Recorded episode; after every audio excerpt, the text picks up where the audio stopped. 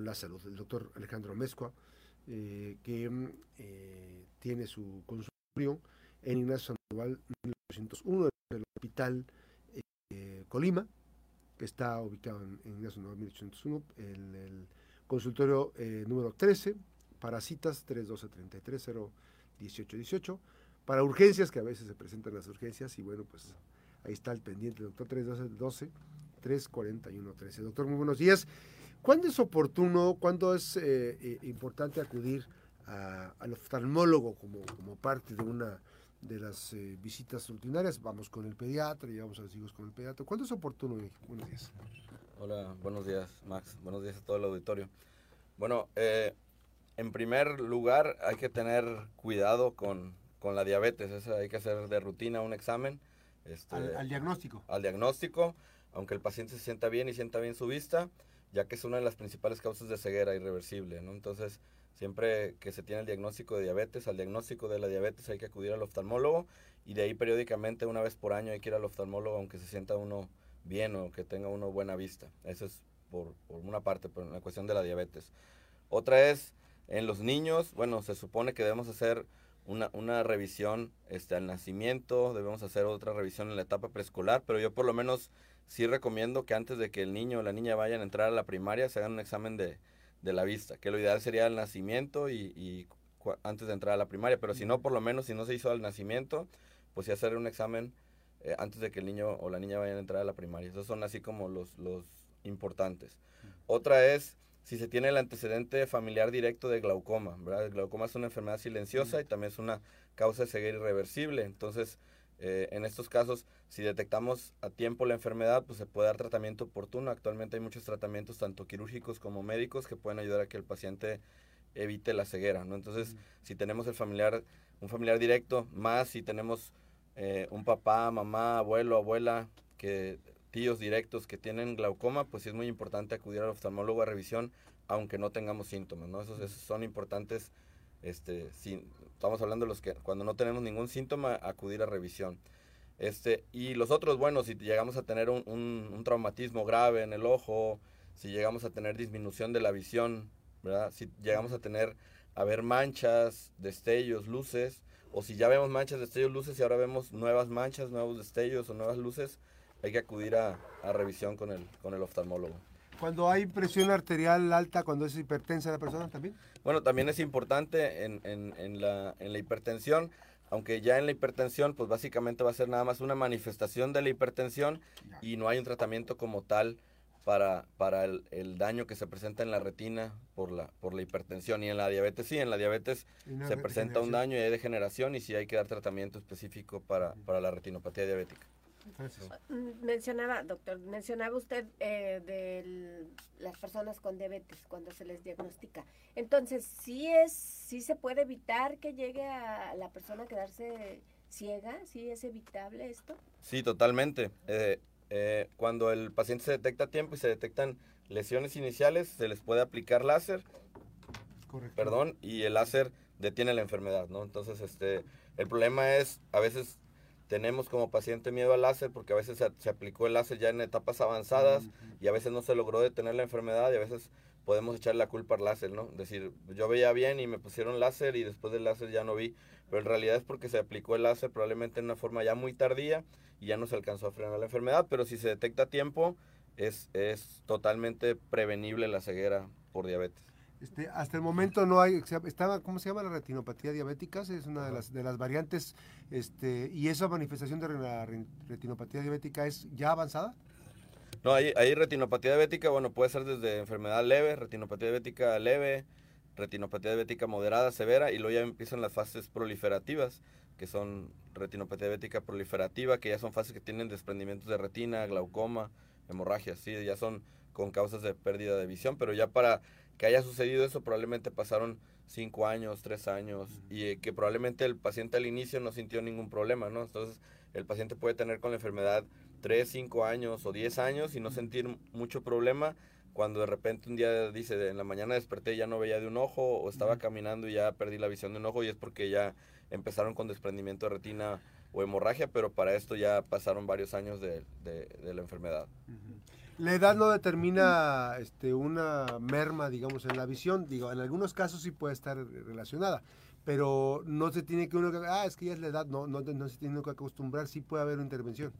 Sí, y tener en cuenta que entre más edad tenemos, tenemos más riesgo de enfermedades en los ojos por, por la cuestión degenerativa, ¿no? Entonces, este, no es lo mismo cuando tenemos 15, 20 años que cuando tenemos 40, este, cuando tenemos 50. O sea, vamos incrementando nuestro riesgo. El riesgo de, las, de tener catarata, el riesgo de tener glaucoma se va incrementando con la, con la edad, ¿no? Entonces, por ejemplo, la presbicia pues llega a los 40, ¿no? Entonces alguien que nunca usó lentes, de repente a los 40, 42 años dice, ay, canijo, ya no, ya no veo de cerca, ¿no? Entonces hay que empezar a usar lentes de cerca. Entonces sí, sí, la edad es un, definitivamente es un factor aquí bien importante. Entonces entre más edad tenemos, sí somos propensos a más enfermedades de los ojos. Es, es este un mal hábito el que, por ejemplo, me auto eh, gradúe yo mis este, lentes cuando llega después de los 40 años, doctor, porque finalmente, ah, es que ¿de cuál usas? No, de estos, este, los compra uno en la farmacia y no está uno, ¿cómo se dice?, diagnosticado.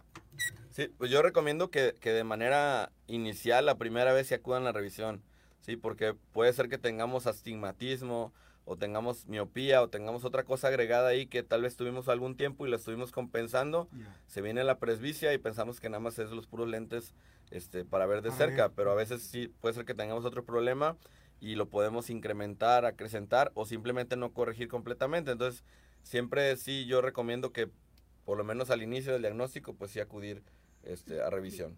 Sí. Yo he conocido de casos de personas que usaban ah, pues, lentes y que con alguna cirugía pues ya no los usan. Todas las enfermedades de los ojos o de la vista eh, son em, pues corregibles con cirugía o no todas. No, no todas. Sí hay muchas muchas enfermedades este, que se pueden corregir con cirugía. La misma retinopatía diabética en etapas moderadas o, o severas que no llegan a ser tan severas pueden corregirse con cirugía dependiendo del tiempo que ha pasado, dependiendo el, el, tiempo en que se diagnosticó la enfermedad. Entonces, por eso sí es muy importante acudir, acudir al oftalmólogo. Por ejemplo, hablando de retinopatía diabética o de enfermedad en la retina por la diabetes, pues si, si un paciente empieza con visión borrosa de un ojo, pues se acude inmediatamente, probablemente si es un desprendimiento de retina o una hemorragia que va iniciando, se puede dar un tratamiento oportuno y los resultados son muy buenos, son magníficos y el paciente tiene una recuperación visual muy buena. Pero luego nos enfrentamos a, a, pacientes que sí dejan pasar a lo mejor seis meses, un año, porque piensan que lo borroso de su ojo es normal, o dicen, ah, es probablemente porque traigo un poquito alto el azúcar, o porque no me he cuidado la dieta, probablemente ando viendo borroso. Pero entonces la enfermedad de ser una enfermedad que probablemente iba a ser muy fácilmente tratable con cirugía y un resultado bueno, pues se convierte en una enfermedad que, que ya el resultado ya no es tan bueno, o a veces ya ni siquiera se puede dar tratamiento, a veces llegan y ya no se les puede ofrecer tratamiento, ¿no? Por eso es muy importante, sobre todo las personas con diabetes, revisarse periódicamente y si en algún momento llegan a tener baja de visión o visión borrosa, acudir a revisión. Ahora, doctor, en este caso del manejo de los pacientes, este, las operaciones correctivas, eh, la intervención eh, con láser o las intervenciones, eh, no necesariamente hay, hay a veces que malos hábitos que pueden generar o derivar en que mm, la persona pueda este, tener consecuencias, digamos, no, no un buen resultado de la, de la intervención quirúrgica. Sí, pues ahí, ahí el, la cuestión de, cuidarse, cuidarse, aplicar los, los medicamentos y seguir las indicaciones del médico, ¿verdad? Y tener, tener reposo, es muy importante tener reposo las primeras dos o tres semanas, dependiendo del tipo de cirugía que se haya realizado, tener, tener reposo, este y aplicarse el medicamento y seguir las indicaciones del médico es muy importante. Nos han llegado casos de, niñas y niños, yo estaba viendo el otro día que se puede operar, ¿cómo se llama? La el estrabismo se puede operar. ¿Cuál es la edad más adecuada, digamos, para operar un estrabismo de una persona? Y si es complicado, y si se hace en Colima. Sí, pues la, la, edad más, más oportuna para operar el estrabismo, pues es entre más pequeños es, Entre más grande es el niño, pues va a ser más difícil el resultado, sí, el resultado va a ser un resultado más malo o a veces van a tener recaídas, ¿no? Entonces, siempre entre más temprano se pueda operar un estrabismo es mejor, sí, porque en muchas ocasiones, en prácticamente casi todas las, situaciones de estrabismo, el, el, alineamiento de los ojos o el que los ojos estén en, en, posición correcta depende de la buena visión. Entonces, si los ojos están alineados, el niño o la niña se van a desarrollar perfectamente en su vista. Entonces, sí es bien importante hacerlo de forma temprana y oportuna. Yo no opero estrabismo, pero sí hay personas que pueden operar estrabismo aquí en Colima. Sí. ¿Cuánto dura un, normalmente una cirugía o depende de qué sea? Sí, depende, depende de qué sea. Por ejemplo, si hablamos de un LASIK, eh, una cirugía refractiva, por ejemplo, para miopía, este, probablemente estamos hablando de que a lo mejor por ojo se puede eh, hacer una duración a lo mejor de 8 minutos, 10 minutos, ¿no? Y si es, por ejemplo, una cirugía de catarata, pues estamos hablando que alrededor pues puede durar a lo mejor 15, 30 minutos. O, por ejemplo, si hablamos de una cirugía de retina, pues probablemente puede durar una hora o una hora y media. ¿La, colocación de los lentes intraoculares? Sí, más o menos entre, en promedio, unos 20, 30 minutos. ¿Y, ¿Y, se operan al mismo tiempo los dos ojos o tiene que ser primero un ojo y después el otro? Bueno, en el, en el caso de la cirugía refractiva con LASIK, para miopía o hipermetropía astigmatismo, eso sí, idealmente los dos ojos al mismo tiempo. Sí, se operan un ojo y luego el otro, pero en el mismo proceso quirúrgico. En cuestión de, de lentes intraoculares y de cataratas, pues lo ideal es operar un ojo primero y después el otro. Pero sí hay quien, quien usa técnicas donde opera los dos ojos al mismo tiempo. Pues está, le recordamos la salud de tus ojos en las mejores manos, gracias al doctor Alejandro Amezcua eh, que, Portillo, que nos acompaña esta mañana aquí, el cirujano oftalmólogo, tiene especialidad en cirugía de retina y vítreo. Está en el Hospital Colima, Avenida Ignacio Sandoval 1801, primer piso, consulta número 13, 312 018 18 para consultas. La, eh, el área de teléfono de urgencias 312 12 341 13 y por supuesto Mm, lo más conveniente, pues es importante no dejar ¿no? los periodos, por lo menos una vez al año, darse una vueltita al oftalmólogo. Exactamente, por lo menos darse una checadita una vez al año no está, no está mal para, para nadie. Sí, y no es normal esos destellos que dices ahorita que dijiste, algún destello, alguna forma de, que pierde visibilidad, todo eso, algo está ocurriendo.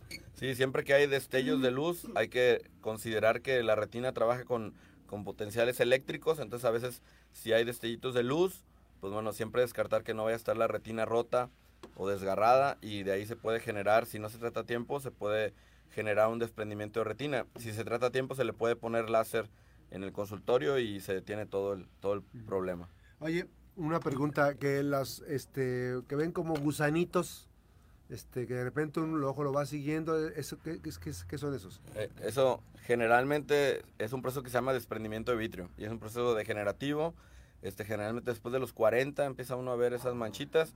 Este, ahí sí. ¿Se pueden corregir? A veces con el tiempo el ojo se acostumbra a ellas, ¿sí? Este, hay que revisarse. Siempre que ocurre eso, la primera vez hay que tener revisión. Y después, bueno, duran un tiempo donde el ojo se va acostumbrando a ellos. A veces no se quitan, en la mayor parte del tiempo no se quitan. Pero si el ojo se acostumbra a ellos, y deja con el tiempo de, verlos. Entonces nada más hay que tener cuidado, la primera vez que se presentan hay que revisarse y que no crezcan o que no se incrementen o que no se acompañen de luces. Sí, la catarata, ya que hemos aprovechado y queremos consultar todo ahorita, la catarata, ¿qué, cómo, ¿cómo se siente una catarata? ¿Cómo, cómo eh, se refleja en la, en la, visión? Pues la catarata básicamente es que el paciente vea borroso, ve borroso, ah. aunque se ponga lentes, ve borroso y a veces algunos tipos de catarata provocan molestias con la luz.